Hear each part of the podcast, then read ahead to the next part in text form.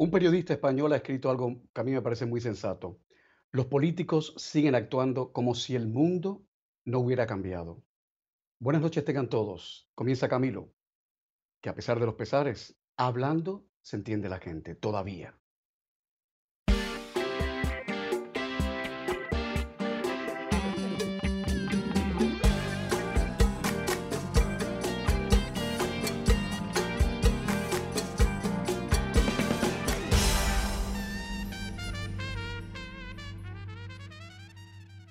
Información de última hora. La primera parada de hoy es en Brooklyn, Nueva York, por lo que ha trascendido esta tarde. Cuatro camiones con más de 60 cadáveres, al parecer, en cierto grado de descomposición, fueron descubiertos en las afueras de una funeraria. Las autoridades le han dicho a CNN que alguien reportó que de los camiones emanaban unos fluidos. Ante la cantidad de muertos, las funerarias están usando camiones refrigerados para contener los cadáveres antes de proceder a la cremación. Pero al menos uno de esos cuatro camiones no está refrigerado, dijo un funcionario de la policía CNN. Alguien que CNN contactó y que se identificó como el dueño de Andrew Clerky Funeral Home se negó a dar declaraciones. Por su parte, el Departamento de Salud de Nueva York dice que los administradores de las funerarias tienen que garantizar que la espera de los cadáveres para ser cremados se haga como dispone la ley, para evitar mayor infección y para evitar una afrenta a la dignidad de los seres humanos. Habla Eric Adams, presidente del condado de Brooklyn. El coronavirus está aquí por un tiempo, pero estas son vidas, estos son cuerpos de familiares y eso es lo que le digo a la ciudad. Necesitamos traer directores de funerarias, morgues, médicos forenses, clérigos. Así que, ¿cómo manejamos este problema? Cuando encuentras cuerpos así en camiones en nuestra ciudad, manipulados de manera indigna, eso es inaceptable. La segunda parada la haremos en Ciudad de México porque allí recibe a CNN Dana García, la actriz colombiana del Señor de, eh, de, Evasión de Gavilanes, del Señor de los Cielos y de veintitantas telenovelas más, que podría estar pasando en estos momentos el peor, acaso el peor momento de su vida. La están acompañando una mesa, un colchón y una silla. Dana García, buenas noches. ¿Cómo te sientes? Porque tengo, hasta donde sé, has dado dos veces positivo con el coronavirus. ¿Cómo te sientes esta noche, querida? Buenas noches, Camilo, y buenas noches a todos. Pues me siento un poco como, ya sabes, como, como todos, en, ese sentido, unida, em, pasando esta, este aislamiento, em, digamos que sobrellevando estos síntomas o, o estas secuelas que, que, deja la enfermedad después de tantos días. Y también sorprendida, como todos, por, por, por todo lo que estamos viviendo, un poco en este periodo de transformación. La verdad ha sido para mí entre doloroso y también em, constructivo, porque estoy aprendiendo muchas cosas de mí misma y de, de mi entorno. ¿Como cuáles, por ejemplo? A ver si, si, las podemos usar nosotros también. Por supuesto. Pues mira, eh, tienes tu vida marcha, digamos, normalmente tenemos todos muchos planes. Cuando a mí me dan el primer resultado de, de positivo de coronavirus, yo venía ya a demostrar unos síntomas que sentía que debilitaban muchísimo mi salud. Eh, la primera semana Em, yo sí puedo, eso es difícil de decir, pero yo sentí que mi vida corría peligro la primera semana, realmente sentí que que algo grave estaba pasando, eh, afortunadamente recibí atención médica, luego ya sientes que estás como saliendo adelante, escuchas tantas noticias y te involucras emocionalmente con todos estos casos que escuchas, ¿no? Y quieres hacer algo y quieres donar plasma y quieres hacer muchas cosas pensando que ya estás recuperado de, COVID y viene para mí el segundo baldado de agua fría, que es cuando me dicen que pues que otra vez estoy eh, con COVID, ¿no? Entonces, era una sorpresa para mí, una sorpresa para los médicos, nadie me sabía muy bien explicar por qué, si me había recontagiado, si se había reactivado, eh, mi salud empieza otra vez a decaer, hay ciertas cosas que todavía, pues mi cuerpo no, no, no, está, no domina bien, ¿no? El tema de la garganta, el tema de la respiración, de los pulmones, pero siempre con una actitud muy positiva. Entonces yo sí, cuando te decía que he aprendido cosas, me refiero a aprendido a manejar eh, la, eh, la, distancia de mi hijo, que para mí, mi, familia es lo más importante y siempre lo ha sido. Eh, un poco replantearte cuáles ¿Con, son quién los está, momentos con, de ¿Con quién está tu novio? ¿Tu hijito con quién está? Mi hijo. ¿Y, tu marido? ¿Dónde están? ¿Dónde, dónde están? ¿Con quién? Ellos están, ellos están aislados en el lugar en donde nosotros vivimos. Porque obviamente yo hace dos meses no, no puedo estar con ellos, prácticamente dos meses. Eh, entonces yo estoy aislada en un lugar, eh, como pues tú mencionabas, ¿no? O sea, uno no necesita más que lo mínimo para, para, para vivir y yo aquí me he tratado como de curar mi salud, de sentirme mejor, de llevar las instrucciones médicas de aislamiento eh, y sobre todo el positivismo. Yo creo que a mí me ha ayudado mucho eh, sentirme amada, querida, apoyada. Em, entonces, como que te decía que uno se replantea un poco a qué le dedicas realmente tu tiempo, ¿no? A qué, qué vale la pena, o sea, todo lo que haces por trabajar, por de pronto no compartir con tu familia, por, por, por hacer unos ahorros o por sacar adelante tus sueños y, y, qué es lo que vale la pena en este momento, ¿no? O sea, realmente, qué es lo profundo que nos deja este mensaje de, de un virus tan potente como este, que se ha llevado a tantas personas y que, pues, todos los que hemos estado como en ese filo, eh, realmente yo siento que hay un cambio profundo a nivel, a nivel emocional y, a, todo nivel. Dana, eh, yo decía al principio que tal vez este es el trance, el momento más difícil de tu vida no sé si lo sea, pero, pero de pensar que estás sola en un apartamento con una mesa, una silla, un colchón que probablemente está en el piso, que solo te puedes comunicar con el resto del mundo a través de las redes sociales, que tus nenes y, tu, no, y tu marido están lejos, tu madre, tu, gente, mm, debe ser tristísimo. Y, sobre todo porque tengo entendido que algunos vecinos del edificio te estarían eh, haciendo el feo, te estarían haciendo pushing, te estarían eh, acosando. ¿Eso es cierto? ¿Lo que ha llegado a la prensa, eso es cierto? Es cierto, yo recibí algunos correos incitados por los vecinos. Entiendo perfectamente que todos tenemos miedo, de pronto un desconocimiento de la situación. Mm, primero recibí un correo que decía que yo tenía una responsabilidad, eh, una responsabilidad jurídica o algo así, no me acuerdo bien la terminología, dándome a entender que si algo le pasaba a alguien del edificio era mi responsabilidad.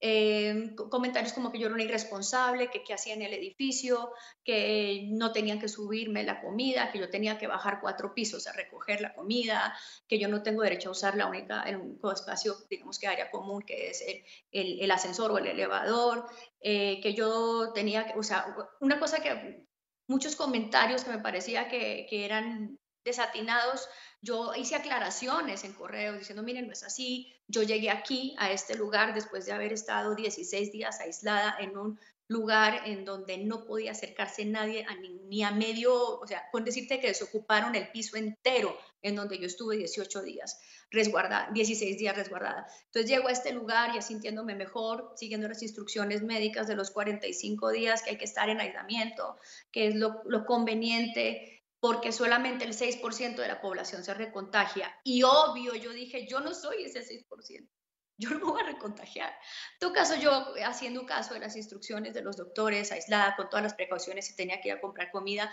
eh, estoy, estoy aquí y me dan la información de que nuevamente se reactiva eh, este virus.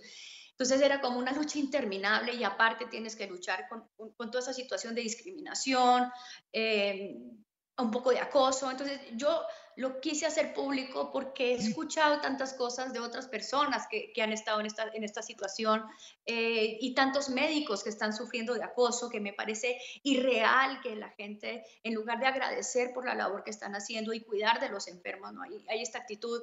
Y entonces, eh, por eso lo hice público, porque efectivamente para mí ha sido un golpe emocional, físico, eh, o sea, a todo nivel ha sido dramática la situación y además pues este tipo de, reacciones no, ayudan mucho a tu mejoría. Para nada, querida Dana, te voy a decir algo a ver si te sirve y ojalá te sirva.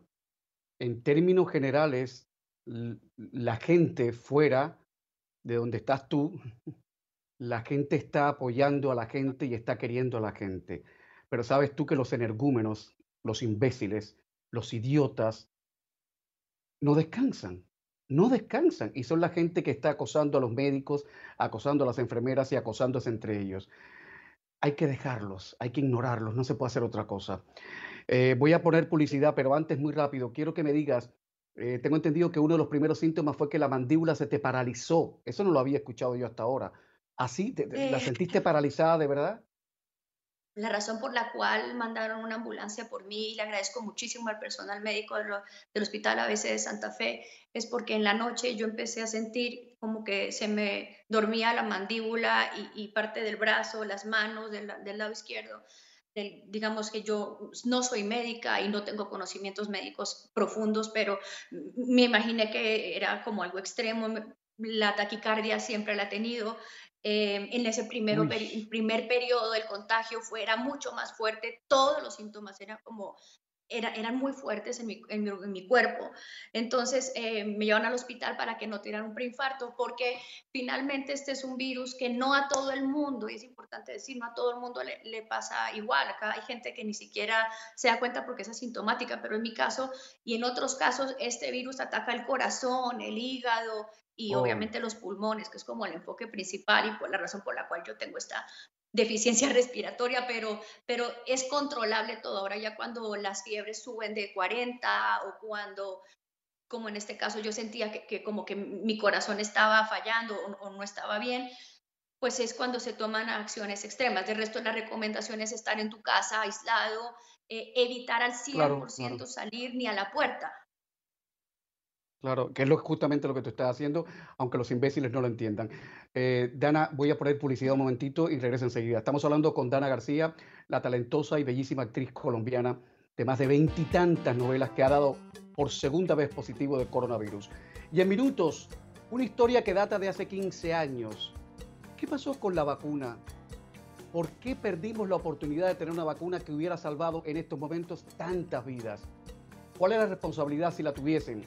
Bill Clinton, Barack Obama, Bush hijo y hasta el propio Trump. Esa es otra de las historias de esta noche aquí en Camilo. Ya volvemos.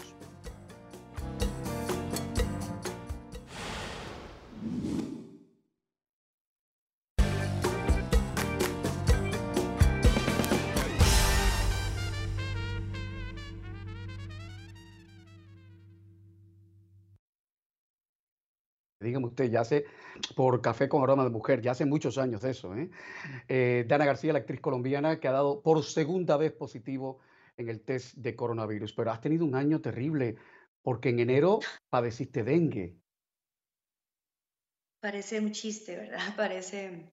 sí, y aparte en mi embarazo me dio Zika, en mi embarazo me, me, dieron un diagnóstico de Zika, luego de chucubunga, luego, o sea, eh, yo no sé, mi cuerpo creo que o es un gran luchador porque después del dengue en enero, que estuve hospitalizada casi cinco días, mm, que mi salud obviamente se vio como muy afectada en la parte de, inmunológica, o sea, ya e, era difícil para mí sobreponerme al dengue y al mes y medio o antes me da eh, el coronavirus, así que sí, sí, creo que hay una relación, correlación entre las defensas bajas con que se te reactive el virus eh, y según tengo entendido, las personas que, que son más vulnerables a, no solo a que, a que les dé de una manera sintomática, o sea, con muchos síntomas muy fuertes, sino también que les repita que solamente es un 6%, es por defensas bajas. Y bueno, pero ya estoy saliendo adelante y todas estas cosas que, que, que, tengo y que quedan como secuelas con el tiempo y con, y con la mejor actitud sobre todo, seguramente se mejorarán.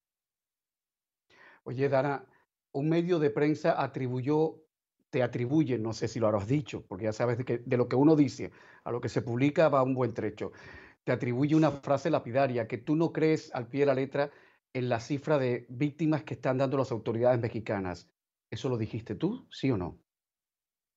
Yo creo que se interpreta, ¿no? Eh, eh, por mis conversaciones. Lo que yo dije desde un principio es que em, cuando se hacían los reportes de, iniciales del del coronavirus, cuando yo recién me contagié, yo venía llegando de España a México, porque había, a propósito habían cerrado la frontera a Estados Unidos, donde yo vivo en Miami, y no pude entrar a Miami, entré directo, afortunadamente pude entrar a México, porque mi hijo estaba en México.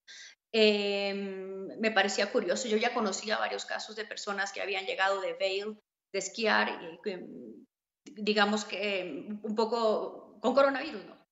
Y yo también, y, las cifras daban a 25 o 26 personas contagiadas, o sea, yo desconozco esos manejos y no quisiera entrar en esa, en esa digamos, que fuera como una crítica por el contrario. Siento que para el mismo gobierno es difícil eh, contabilizar y, tener acceso a tantas personas, pero mi prueba sí se tardó casi cinco días en entregarse la primera vez, en lo que te hacen la prueba, la envían a una, entidad gubernamental que tiene que ver con la salud, la revisan, la que te revisan y luego ahí sí te informan.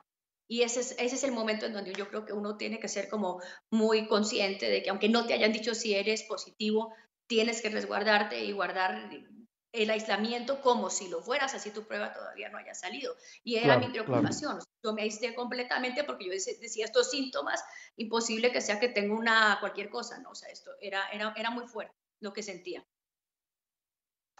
Dana, querida, me gustaría tanto, tanto tomar un avión y llevarte un cacharro con sopa de pollo hecha a la cubana, a ver si te levanta no el espíritu. Y el gusto que me daría poder abrazarte y no poder abrazar a nadie hace dos meses. Bueno, quiera Dios que se, se, acabe, pronto. Y esta noche, si hablas con tu pareja, eh, envíale, envíale un beso a, tu nene de parte de toda la gente que hacemos este programa, por favor. Envíalo de corazón. Cuídate mucho, querida. Un abrazo. Y ánimo, ánimo, por favor. Gracias. Venceremos todos. Venceremos. Confiando en Dios. Gracias. Dana García, actriz colombiana. Voy a una pausa y regresamos. Esto apenas comienza. Ya volvemos. Sigue Camilo por Facebook y también en Twitter.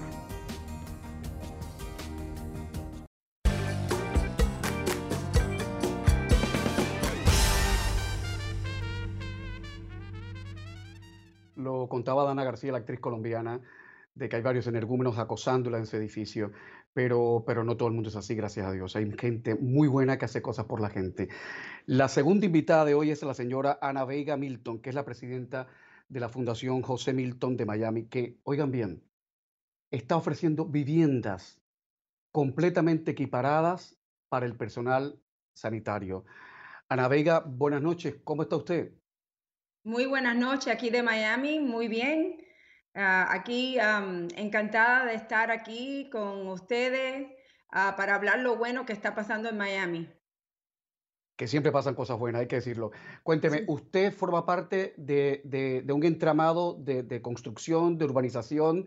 Estos, estos apartamentos, ¿de dónde han salido? Cuéntenos.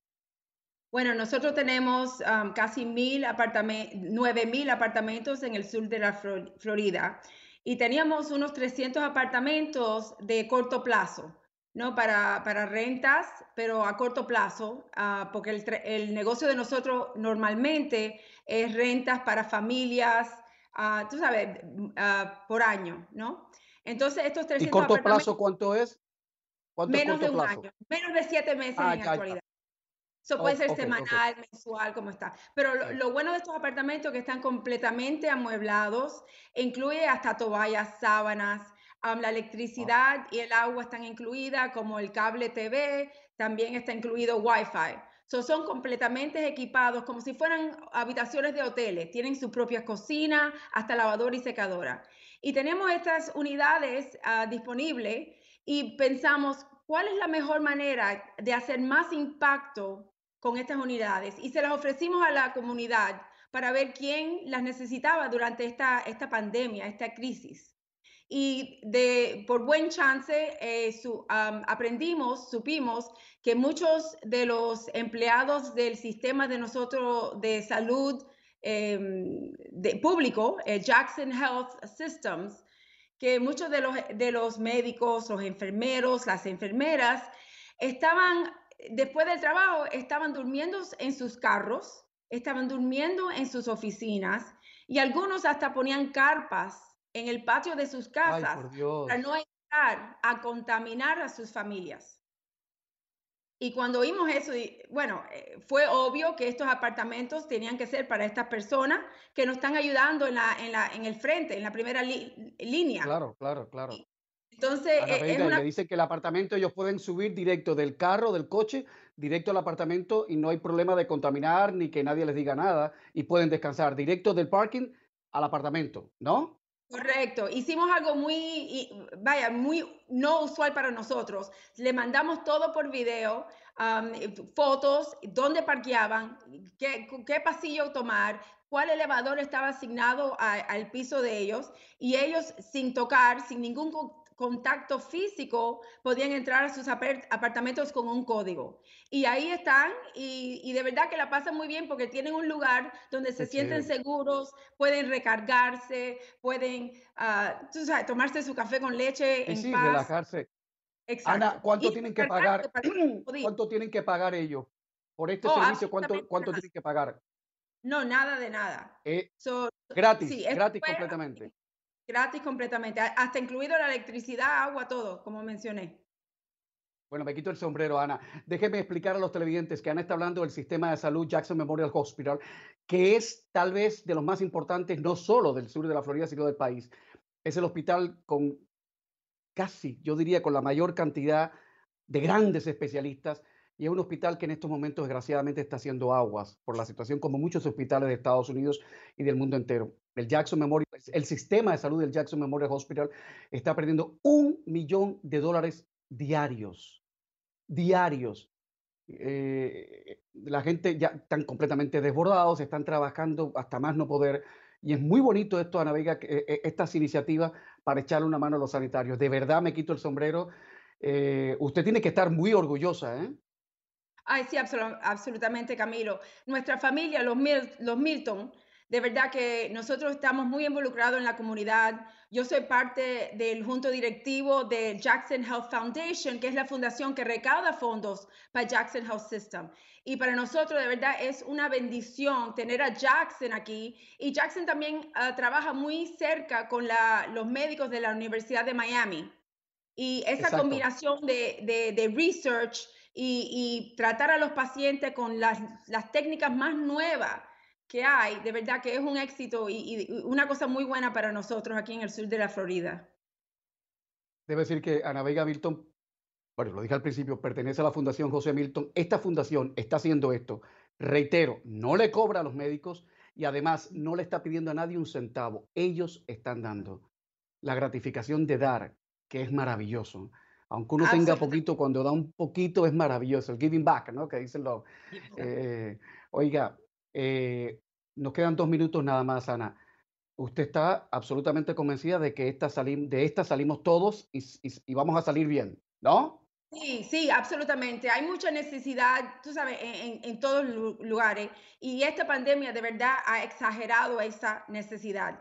Y una de mis metas es inspirar a otras personas que den, y, no tiene que ser cosas grandes, puede ser actos de bondad, puede ser eh, una comida, puede cualquier cosa, lo que uno pueda, y de verdad uno se siente muy bien dar y de, lo que uno tiene, no, no, no estoy pidiendo más. Y, y, para mí también es muy importante, muy importante que nosotros los hispanos, los latinos, seamos muy vocales sobre la filantropía que hacemos y la ayuda que hacemos hacia la comunidad, para disipar cualquier noción de que los latinos no están compartiendo nuestro, nuestro beneficio, nuestro, lo que tenemos, nuestros recursos. Con, lo, poquito o lo mucho que tengamos. ¿eh? Correcto, Ana Vega Milton, voy a despedirla con una frase suya que me encanta y se la robo desde ya. La filantropía o la generosidad hacen más fuerte a las comunidades. Un abrazo grande y que Dios la bendiga. Mil gracias.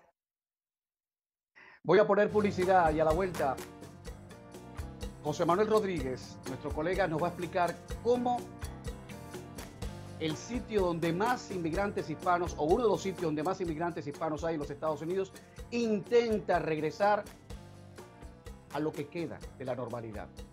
Ya estamos de vuelta enseguida.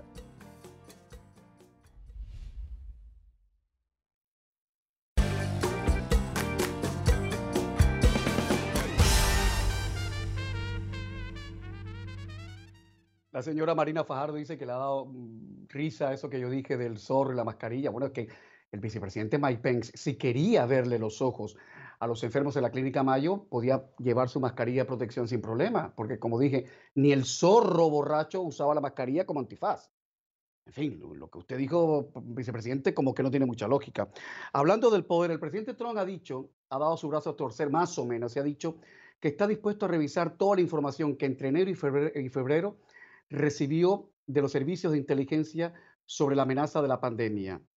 Como dice el Washington Post, esos informes de la inteligencia le llegaban a diarios, al menos tres informes.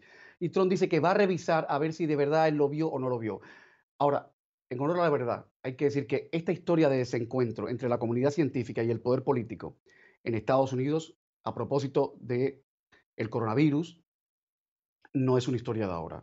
Es una historia que data de hace por lo menos 15 años, de cuando estalló el, el brote del SARS. Es una historia que de alguna manera implica a Bush hijo, al expresidente George W. Bush, a Bill Clinton, a Barack Obama y ahora a Donald Trump. El siguiente informe de nuestro corresponsal jefe en Washington, Juan Carlos López. El presidente Trump ha reiterado que no recibió advertencia alguna sobre la posibilidad de que el coronavirus representara una amenaza. ¿Es cierto? El 19 de marzo, el presidente Trump respondía a una pregunta en la rueda de prensa de la Casa Blanca a la que se le consultó cómo explicaba la brecha entre los recursos necesarios y los existentes para enfrentar la pandemia de coronavirus. Bueno, no puedo explicar la brecha. Oigo cosas muy buenas desde el terreno y lo estamos enfrentando. Mire, tuvieron que redoblar. Tenían un sistema obsoleto y un sistema que no fue diseñado para esto. No fue diseñado para esto. Nadie sabía que habría una pandemia o una epidemia de esa magnitud. Nadie había visto algo así. Y aunque la pandemia de coronavirus no tiene precedente, la historia sí dejó lecciones sobre lo que podría venir. El entonces presidente George W. Bush lo advirtió en un discurso ante los Institutos Nacionales de Salud en Maryland el 1 de noviembre de 2005, tras el brote de gripe aviar conocida como H5N1, que según la Organización Mundial de la Salud dejó 43 muertos en todo el mundo ese año y resaltó el riesgo de una posible pandemia por transmisión de animales a seres humanos. Nuestro país ha recibido advertencia razonable de este peligro para nuestra patria y tiempo para prepararnos. Es mi responsabilidad como presidente tomar las medidas para proteger al pueblo estadounidense de la posibilidad del contagio de humano a humano.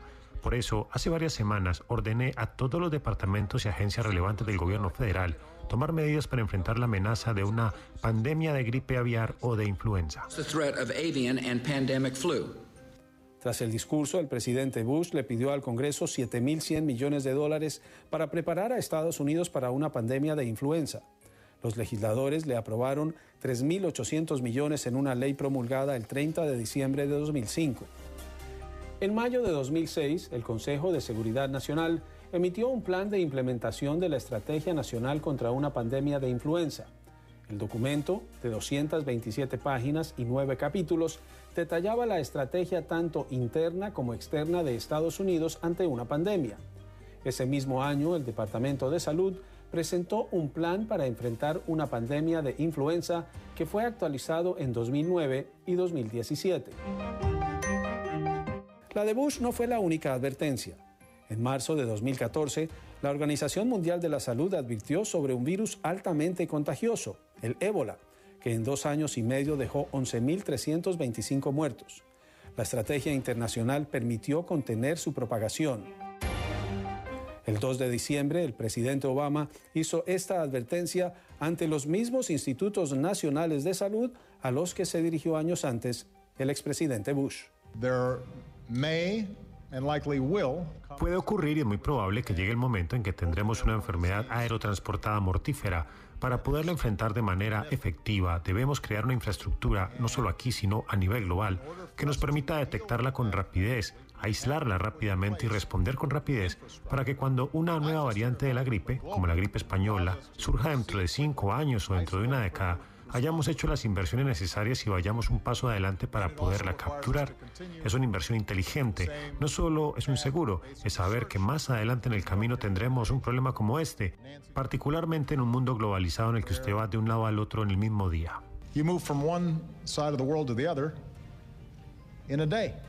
Ese año el presidente Obama solicitó al Congreso 6.200 millones de dólares para la epidemia de ébola en diciembre, el Congreso aprobó 5.400 millones, dos terceras partes destinadas a esfuerzos internacionales, 1.100 millones para la respuesta en Estados Unidos y 515 millones para la investigación. En septiembre de 2019, el Consejo de Asesores Económicos de la Casa Blanca publicó un informe que advertía sobre la posibilidad de una pandemia de influenza y un 4% de probabilidad de que surgiera una pandemia por un cambio genético impredecible de la influenza para el que la mayoría de la población no tendría inmunidad y que podría infligir un daño económico de entre 413 mil millones y 3.790 billones de dólares a la economía de Estados Unidos. En enero y febrero, Peter Navarro, asesor económico del presidente Trump, le envió dos memorandos al mandatario en el que preguntaba si era posible imponer una restricción de viaje a China ante la posibilidad de una pandemia de COVID-19 que podría contagiar, según el documento, a por lo menos 100 millones de estadounidenses y cobrar entre medio millón y un millón doscientas mil vidas. El 7 de abril, Trump dijo que no había visto esos memes. Some memos talking about pandemic. I didn't see him, but I heard he wrote some memos talking about pandemic. No los vi, pero escuché que escribió unos memos hablando de la pandemia. No los vi, no los busqué tampoco. Fue al mismo tiempo que sentí que debía hacerlo, que pensamos que era momento de cerrar todo. Le pregunté hace poco porque leí algo sobre un memo. Le dije, ¿usted escribió un memo? No lo busqué, no lo vi, no le pedí que me lo enseñara. Me respondió que sí, habló de la posibilidad de una pandemia. Nadie dijo lo que iba a pasar, pero sabe, existe la posibilidad, la posibilidad siempre ha existido, pero la gente no habla de eso. Eso sí, durante las semanas iniciales de la pandemia, el gobierno de Trump siguió adelante con planes para cerrar un programa de la Agencia de los Estados Unidos para el Desarrollo Internacional, USAID, dedicado a la detección de pandemias emergentes en el mundo y asistencia a los países donde son detectadas. No fue sino hasta el primero de abril cuando anunció una extensión de emergencia de los fondos durante seis meses. Para ese momento, en Estados Unidos ya habían muerto más de 4.700 personas por el COVID-19.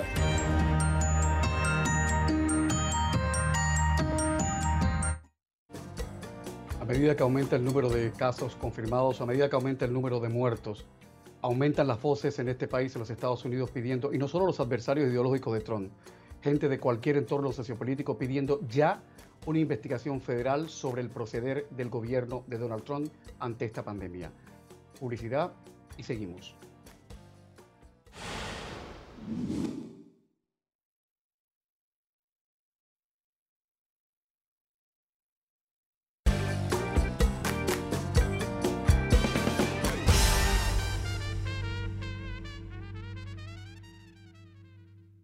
Antes del próximo contacto con exteriores, antes del próximo informe, como telón de fondo, un dato. La situación en el sur de la Florida sigue complicada no descienden los casos confirmados ni el número de muertos. Pero aún así, el gobernador Ron DeSantis, el mismo sujeto que dijo que los espectáculos de lucha libre son un negocio esencial eh, y que no debían ser clausurados, pues ha decidido de alguna manera empezar a conducir, a reconducir el estado de la Florida hacia lo que ya se llama la nueva normalidad. José Manuel Rodríguez, buenas noches, adelante. ¿Qué hay que saber al respecto? Hay que saber bastantes cosas en el día de hoy, mi querido Camilo Egaña. Saludos desde la ciudad de Coral Gables, esta noche muy cálida en nuestra querida ciudad y muy despoblada, ciertamente. La primera noticia es, por supuesto, que el gobernador Ron DeSantis hoy día ha anunciado la reapertura parcial, muy escalonada, de la economía. Esto va a empezar a ocurrir, Camilo, a partir del próximo 4 de mayo. Lo interesante que hay que señalar es que, básicamente, eh, van a estar abiertos con capacidad del 25%. Este, eh, básicamente, restaurantes con capacidad de solo 25%, te insistía Camilo, eh, tanto al exterior como al interior. También se van a reabrir este, eh, de restaurantes el comercio mayorista, muy importante, ¿no? Por ejemplo, todos los mall shopping centers van a estar abiertos con capacidad también del 25% y todos eh, promoviendo las medidas de distanciamiento social. Bares, gimnasios, peluquerías cerradas. Teatros también cerrados, todos los actos que congreguen gran cantidad de gente, por supuesto que sí, no hay fecha alguna para esto y muchos dicen, como en el caso eh, de California, que esto podría recién ocurrir el próximo año. Ahora bien, las iglesias, y este punto, fíjate que me parece súper interesante, van a continuar con el distanciamiento social voluntario. Y por supuesto que eh, el gobernador ha dicho, estamos haciendo un trabajo mejor que nadie, lo cual por supuesto que queda ya para el debate entre los políticos y también entre los electores del gobernador de Santis. De Santis ha dicho que este es un... José Manuel, permíteme, permíteme un insert. ¿En qué se basa el señor gobernador de la Florida para decir que estamos haciendo un trabajo mejor que nadie? ¿En qué se ha basado? ¿Dio cifras? ¿Dio datos? Es que es el, es que es el gran punto. Habría, claro, habría que comparar quién lo está haciendo mejor, quién empezó primero, quién tiene la, mayor, la menor cantidad de, cifras eh, de muertos y de, cifras de contagiados. Y no tengo el número exacto, pero de seguro Florida está entre los 10 estados más afectados. Entonces, hacer esa afirmación quizá este, habría que dejársela a los analistas para que den, por supuesto, una opinión mucho más categórica y mucho más clara. De Santi, por su parte, ha dicho que, bueno, que este es un, plan eh, eh, metódico, un plan deliberado, consultado y pequeño, y que el objetivo es, por supuesto, a más largo plazo poder reabrir toda la economía. Y también eh, déjame decirte, Camilo, que en el condado, no el condado, en la ciudad de Miami Beach, también hay otro paso importante. Se abrieron los parques. Hay muchos eh, ciudadanos que querían de alguna manera salir de sus casas, poder tomar aire, poder respirar, poder salir con sus mascotas a los parques. Lo van a poder hacer los parques públicos a partir de hoy, ya están abiertos. Y también hay otra buena noticia que tiene que ver con quienes practican el deporte blanco, el tenis. Eh, quienes practican el tenis podrán ir a los parques públicos que tengan cancha de tenis y jugar. Uy, qué Obviamente con guantes, Fernando obviamente con mascarilla. Fernando el Rincón y tú están de fiestas. Tú y Fernando el Rincón están de... Ah, con mascarilla, claro. Sí. Uy, por Dios. No me imagino a la Kurnikova con mascarilla. Claro, con... ¿eh? Bueno, bueno, bueno, eh, habrá que imaginarse a las Williams con mascarilla. Lo cierto, Camilo, es que ah, recuerda que el bote de la pelota, digamos, puede impactar muy fuerte entonces la, pelota también puede ser un, foco de contagio. Si ha llovido un poco, pues nada, hay pozas a veces en la cancha de tenis o está húmeda y cuando le impactas con la raqueta, obviamente que también hay, hay gotitas que van a estar ahí. Así que ha sido un día especial para Miami Beach. De esto te cuento lo siguiente. Dime. No, quería preguntarte, ¿las autoridades no han dicho nada de la posibilidad de, de los que nos gusta hacer kayak en la bahía, que podamos regresar a la bahía a hacer kayak y esas cosas? No han dicho nada al respecto, se está hablando de las embarcaciones, de los muelles. Eh, todavía no hay, digamos, eh, esa posibilidad. Pero te cuento una buena, buena noticia. Eh, hablaba hoy día con el comisionado Michael Góngora de la ciudad de Miami Beach y me decía que hay un plan posible para fines de mayo, que lo están trabajando, que lo están estudiando con los mejores expertos para poder reabrir el comercio no esencial, para abrir algunos restaurantes en Miami Beach y para eventualmente no sabe si a fines de mayo, pero en algún... Eh, eh, próximamente es muy probable que se pueda incluso reabrir eh, las playas, los hoteles y los bares solo para turistas de los Estados Unidos, no internacionales. Están veremos, pero se está José Manuel, muchísimas gracias por todo lo que has contado. Ha sido un día largo. Vete a casa, descansa, tómate un vinito y mañana de nuevo a la brega, no hay de otra. Un abrazo grande, cuídate mucho, por favor. Así es. Y colorín colorado, señores, que este cuento se ha acabado. Mañana volveremos a comenzar más historias, más cosas que contarles aquí en Camilo, porque a pesar de los pesares, hablando se entiende la gente. Buenas noches, buena suerte.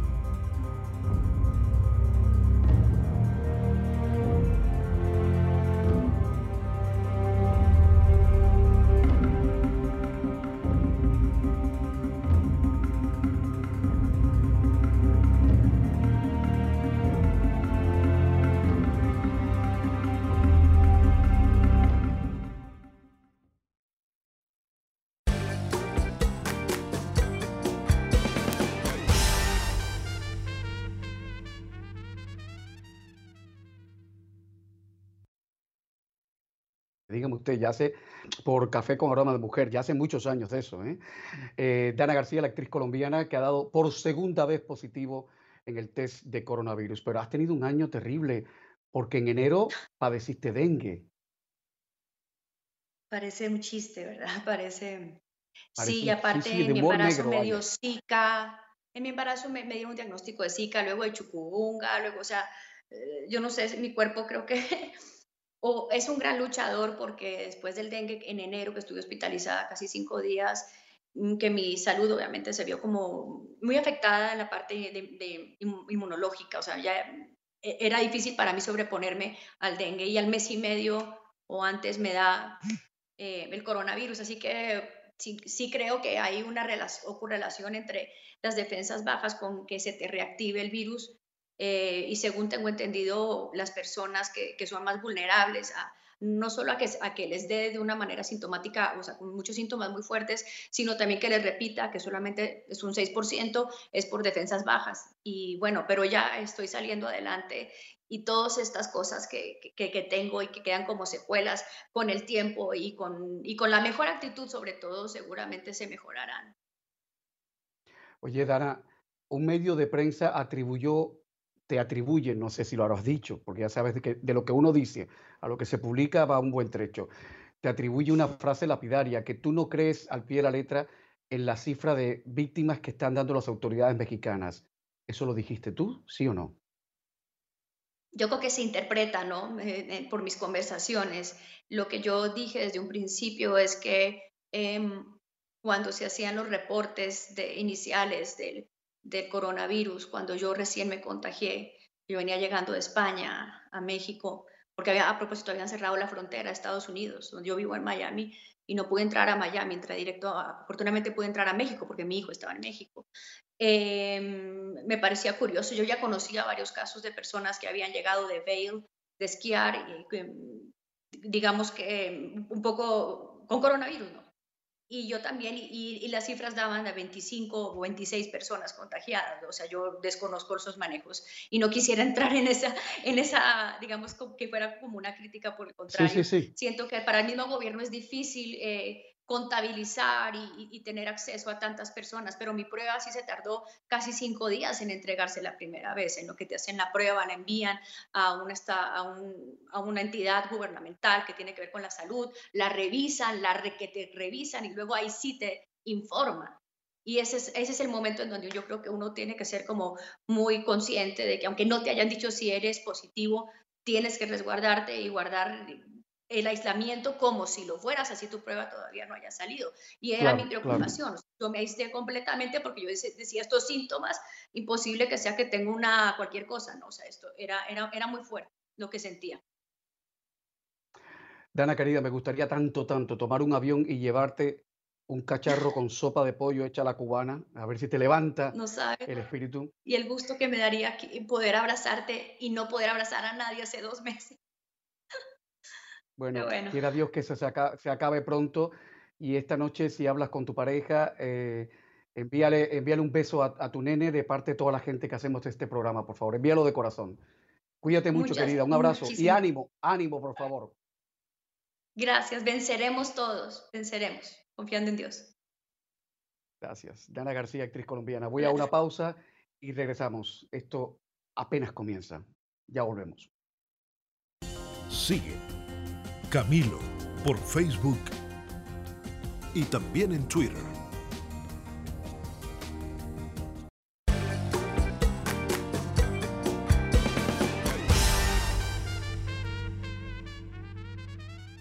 Lo contaba Dana García, la actriz colombiana, de que hay varios energúmenos acosándola en ese edificio, pero, pero no todo el mundo es así, gracias a Dios. Hay gente muy buena que hace cosas por la gente.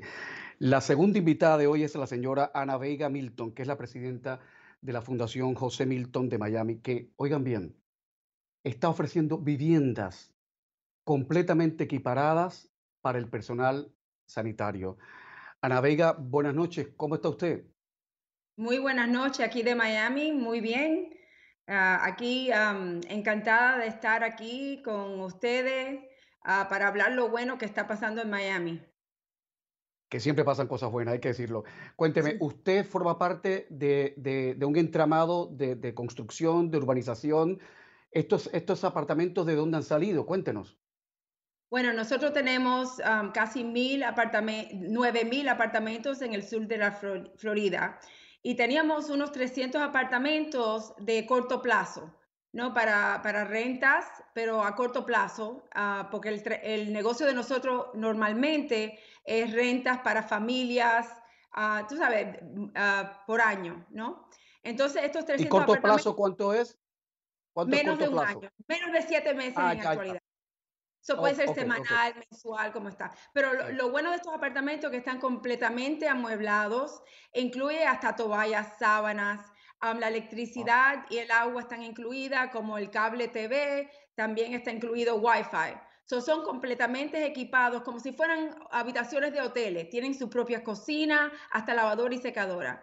Y tenemos estas unidades uh, disponibles y pensamos cuál es la mejor manera de hacer más impacto con estas unidades. Y se las ofrecimos a la comunidad para ver quién las necesitaba durante esta, esta pandemia, esta crisis y de, por buen chance eh, aprendimos, supimos que muchos de los empleados del sistema de nosotros de salud em, de, público, eh, Jackson Health Systems, que muchos de los, de los médicos, los enfermeros, las enfermeras, estaban, después del trabajo, estaban durmiendo en sus carros, estaban durmiendo en sus oficinas y algunos hasta ponían carpas en el patio de sus casas para no entrar a contaminar a sus familias. Y cuando vimos eso, bueno, eh, fue obvio que estos apartamentos tenían que ser para estas personas que nos están ayudando en, la, en, la, en el frente, en la primera línea. Claro, claro, claro. Entonces, eh, es le dice que el apartamento ellos pueden subir directo del carro, del coche, directo al apartamento y no hay problema de contaminar ni que nadie les diga nada y pueden descansar directo del parking al apartamento, ¿no? Correcto. Hicimos algo muy, vaya, muy no usual para nosotros. Le mandamos todo por video, fotos, dónde parqueaban, qué, qué, pasillo tomar, cuál elevador estaba asignado al piso de ellos y ellos sin tocar, sin ningún contacto físico, podían entrar a sus apartamentos con un código. Y ahí están y, de verdad que la pasan muy bien porque tienen un lugar donde se sienten seguros, pueden recargarse, pueden uh, tú sabes, tomarse su café con leche en sí, paz. relajarse. Exacto. Ana, ¿cuánto tienen que pagar? ¿Cuánto tienen que pagar ellos por este oh, servicio? ¿Cuánto, cuánto tienen que pagar? No, nada de nada. Eh, gratis, gratis completamente. Gratis completamente, hasta incluido la electricidad, agua, todo, como mencioné. Bueno, me quito el sombrero, Ana. Déjeme explicar a los televidentes que Ana está hablando del sistema de salud Jackson Memorial Hospital, que es tal vez de los más importantes, no solo del sur de la Florida, sino del país. Es el hospital con casi, yo diría, con la mayor cantidad de grandes especialistas y es un hospital que en estos momentos desgraciadamente está haciendo aguas por la situación como muchos hospitales de Estados Unidos y del mundo entero. El Jackson Memorial, el sistema de salud del Jackson Memorial Hospital está perdiendo un millón de dólares diarios, diarios. Eh, la gente ya están completamente desbordados, están trabajando hasta más no poder. Y es muy bonito esto, Ana Vega, eh, estas iniciativas para echarle una mano a los sanitarios. De verdad me quito el sombrero. Eh, usted tiene que estar muy orgullosa, ¿eh? Ay, sí, absolutamente, Camilo. Nuestra familia, los, los Milton, de verdad que nosotros estamos muy involucrados en la comunidad. Yo soy parte del junto directivo de Jackson Health Foundation, que es la fundación que recauda fondos para Jackson Health System. Y para nosotros de verdad es una bendición tener a Jackson aquí. Y Jackson también ah, trabaja muy cerca con los médicos de la Universidad de Miami. Y esa combinación de, de, de research y, tratar a los pacientes con las, técnicas más nuevas que hay, de verdad que es un éxito y, una cosa muy buena para nosotros aquí en el sur de la Florida.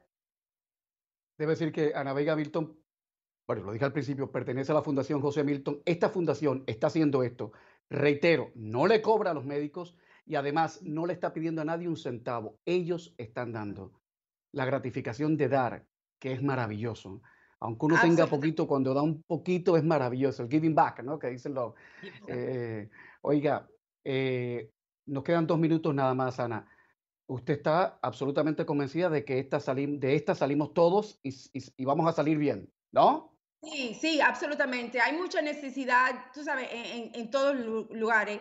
Y esta pandemia de verdad ha exagerado esa necesidad. Y una de mis metas es inspirar a otras personas que den, y, no tiene que ser cosas grandes, puede ser actos de bondad, puede ser eh, una comida, puede cualquier cosa, lo que uno pueda. Y de verdad uno se siente muy bien dar y de, lo que uno tiene, no, no, no estoy pidiendo más. Y, para mí también es muy importante, muy importante que nosotros los hispanos, los latinos, seamos muy vocales sobre la filantropía que hacemos y la ayuda que hacemos hacia la comunidad, para disipar cualquier nociones de que los latinos no están compartiendo nuestro, nuestro beneficio, nuestro, lo que tenemos, nuestros recursos con, lo, poquito o lo mucho que tengamos. ¿eh? Correcto, Ana Vega Milton, voy a despedirla con una frase suya que me encanta y se la robo desde ya. La filantropía o la generosidad hacen más fuerte a las comunidades. Un abrazo grande y que Dios la bendiga. Mil gracias. Voy a poner publicidad y a la vuelta José Manuel Rodríguez, nuestro colega, nos va a explicar cómo el sitio donde más inmigrantes hispanos, o uno de los sitios donde más inmigrantes hispanos hay en los Estados Unidos, intenta regresar a lo que queda de la normalidad. Ya estamos de vuelta enseguida.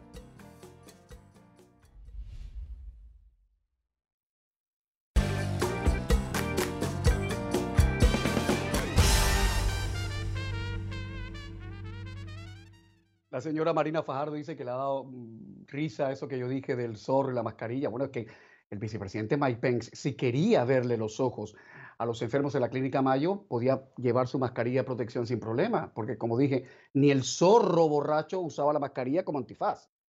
En fin, lo, que usted dijo, vicepresidente, como que no tiene mucha lógica. Hablando del poder, el presidente Trump ha dicho, ha dado su brazo a torcer más o menos, y ha dicho que está dispuesto a revisar toda la información que entre enero y febrero recibió de los servicios de inteligencia sobre la amenaza de la pandemia. Como dice el Washington Post, esos informes de la inteligencia le llegaban a diarios, al menos tres informes. Y Trump dice que va a revisar a ver si de verdad él lo vio o no lo vio. Ahora, en honor a la verdad, hay que decir que esta historia de desencuentro entre la comunidad científica y el poder político en Estados Unidos, a propósito de el coronavirus, no es una historia de ahora. Es una historia que data de hace por lo menos 15 años, de cuando estalló el, el brote del SARS. Es una historia que de alguna manera implica a Bush hijo, al expresidente George W. Bush, a Bill Clinton, a Barack Obama y ahora a Donald Trump. El siguiente informe de nuestro corresponsal jefe en Washington, Juan Carlos López. Very important conference. El presidente Trump ha reiterado que no recibió advertencia alguna sobre la posibilidad de que el coronavirus representara una amenaza. ¿Es cierto? El 19 de marzo, el presidente Trump respondía a una pregunta en la rueda de prensa de la Casa Blanca a la que se le consultó cómo explicaba la brecha entre los recursos necesarios y los existentes para enfrentar la pandemia de coronavirus. Bueno, no puedo explicar la brecha. Oigo cosas muy buenas desde el terreno y lo estamos enfrentando. Mire, tuvieron que redoblar. Tenían un sistema obsoleto y un sistema que no fue diseñado para esto. No fue diseñado para esto. Nadie sabía que habría una pandemia o una epidemia de esa magnitud. Nadie había visto algo así. Y aunque la pandemia de coronavirus no tiene precedente, la historia sí dejó lecciones sobre lo que podría venir. El entonces presidente George W. Bush lo advirtió en un discurso ante los Institutos Nacionales de Salud en Maryland el 1 de noviembre de 2005, tras el brote de gripe aviar conocida como H5N1, que según la Organización Mundial de la Salud dejó 43 muertos en todo el mundo ese año y resaltó el riesgo de una posible pandemia por transmisión de animales a seres humanos. Our country has been given fair warning. Nuestro país ha recibido advertencia razonable de este peligro para nuestra patria y tiempo para prepararnos. Es mi responsabilidad como presidente tomar las medidas para proteger al pueblo estadounidense de la posibilidad del contagio de humano a humano. Por eso, hace varias semanas ordené a todos los departamentos y agencias relevantes del gobierno federal tomar medidas para enfrentar la amenaza de una pandemia de gripe aviar o de influenza. Tras el discurso, el presidente Bush le pidió al Congreso 7.100 millones de dólares para preparar a Estados Unidos para una pandemia de influenza. Los legisladores le aprobaron 3.800 millones en una ley promulgada el 30 de diciembre de 2005.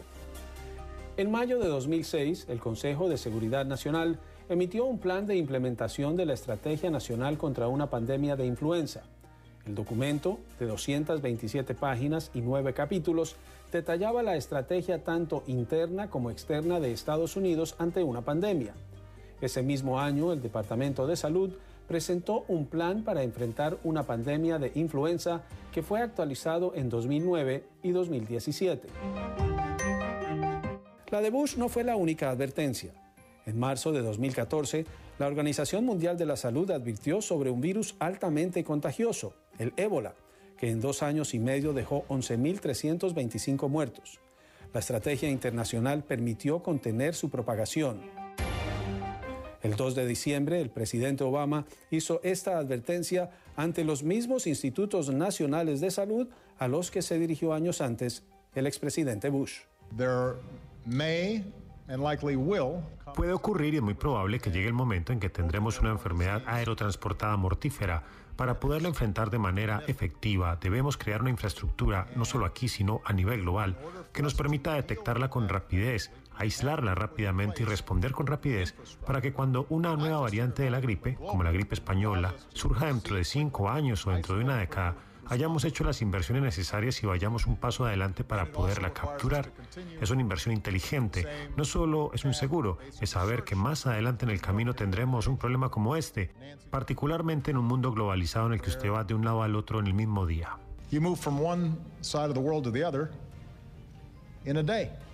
Ese año el presidente Obama solicitó al Congreso 6.200 millones de dólares para la epidemia de ébola. En diciembre, el Congreso aprobó 5.400 millones, dos terceras partes destinadas a esfuerzos internacionales, 1.100 millones para la respuesta en Estados Unidos y 515 millones para la investigación. En septiembre de 2019, el Consejo de Asesores Económicos de la Casa Blanca publicó un informe que advertía sobre la posibilidad de una pandemia de influenza y un 4% de probabilidad de que surgiera una pandemia por un cambio genético impredecible de la influenza para el que la mayoría de la población no tendría inmunidad y que podría infligir un daño económico de entre 413 mil millones y 3.790 billones de dólares a la economía de Estados Unidos. En enero y febrero, Peter Navarro, asesor económico del presidente Trump, le envió dos memorandos al mandatario en el que preguntaba si era posible imponer una restricción de viaje a China ante la posibilidad de una pandemia de COVID-19 que podría contagiar, según el documento, a por lo menos 100 millones de estadounidenses y cobrar entre medio millón y un millón doscientas mil vidas. El 7 de abril, Trump dijo que no había visto esos memes. Some memos talking about pandemic. I didn't see him, but I heard he wrote some memos talking about pandemic. No los vi, pero escuché que escribió unos memos hablando de la pandemia. No los vi, no los busqué tampoco. Fue al mismo tiempo que sentí que debía hacerlo, que pensamos que era momento de cerrar todo. Le pregunté hace poco porque leí algo sobre un memo. Le dije, ¿usted escribió un memo? No lo busqué, no lo vi, no le pedí que me lo enseñara. Me respondió que sí, habló de la posibilidad de una pandemia. Nadie dijo lo que iba a pasar, pero sabe, existe la posibilidad, la posibilidad siempre ha existido, pero la gente no habla de eso. Eso sí, durante las semanas iniciales de la pandemia, el gobierno de Trump siguió adelante con planes para cerrar un programa de la Agencia de los Estados Unidos para el Desarrollo Internacional, USAID, dedicado a la detección de pandemias emergentes en el mundo y asistencia a los países donde son detectadas. No fue sino hasta el primero de abril cuando anunció una extensión de emergencia de los fondos durante seis meses.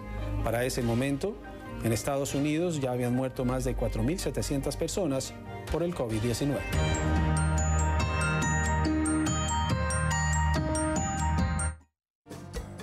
A medida que aumenta el número de casos confirmados, a medida que aumenta el número de muertos, aumentan las voces en este país, en los Estados Unidos, pidiendo, y no solo los adversarios ideológicos de Trump, gente de cualquier entorno sociopolítico pidiendo ya una investigación federal sobre el proceder del gobierno de Donald Trump ante esta pandemia publicidad y seguimos.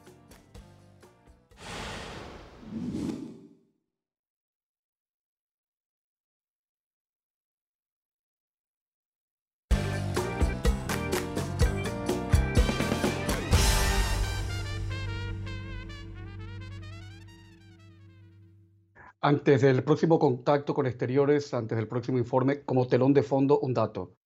La situación en el sur de la Florida sigue complicada. No descienden los casos confirmados ni el número de muertos. Pero aún así, el gobernador Ron DeSantis, el mismo sujeto que dijo que los espectáculos de lucha libre son un negocio esencial eh, y que no debían ser clausurados, pues ha decidido de alguna manera empezar a conducir, a reconducir el estado de la Florida hacia lo que ya se llama la nueva normalidad. José Manuel Rodríguez, buenas noches, adelante. ¿Qué hay que saber al respecto?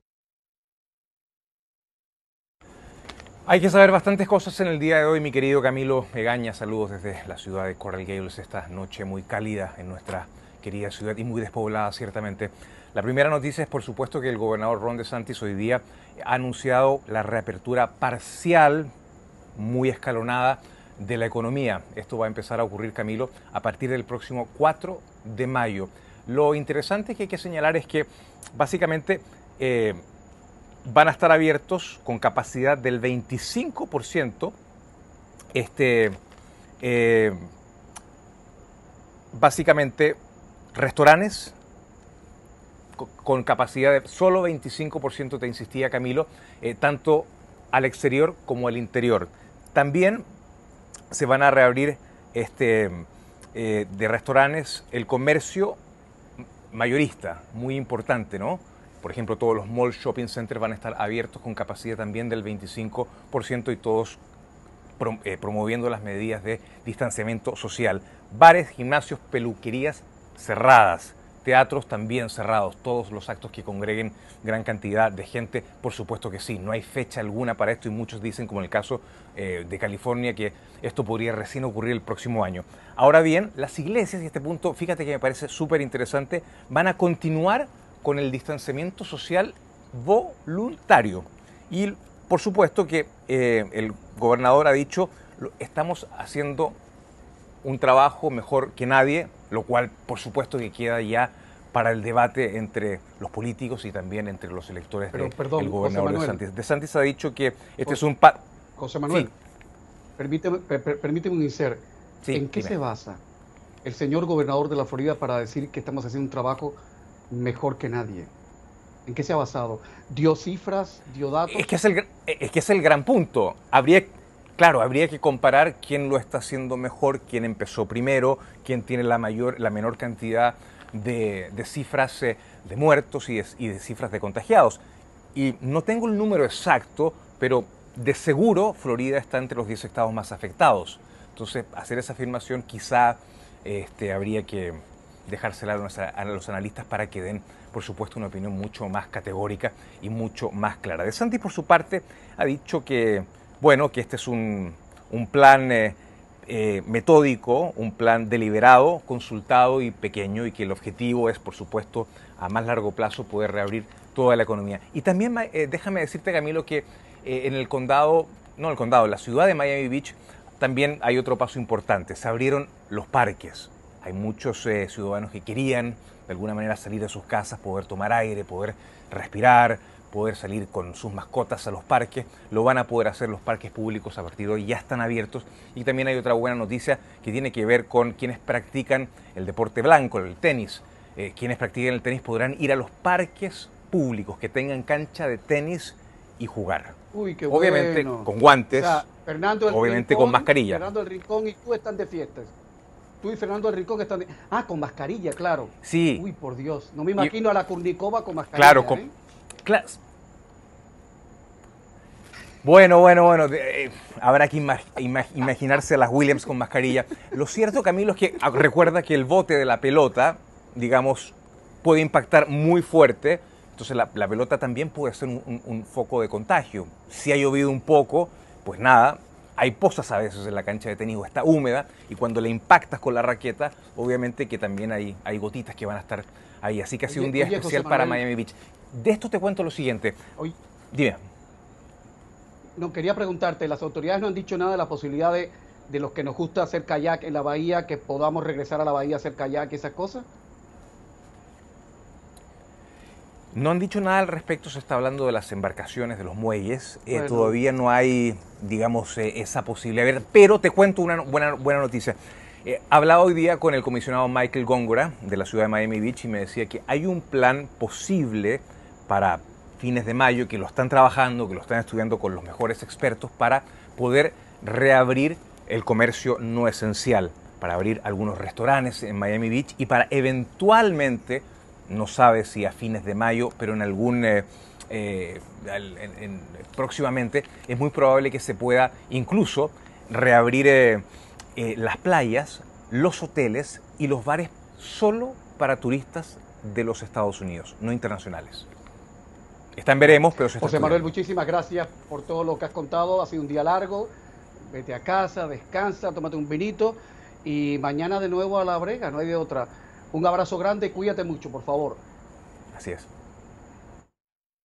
Y colorín colorado, señores, que este cuento se ha acabado. Mañana volveremos a comenzar más historias, más cosas que contarles aquí en Camilo, porque a pesar de los pesares, hablando se entiende la gente.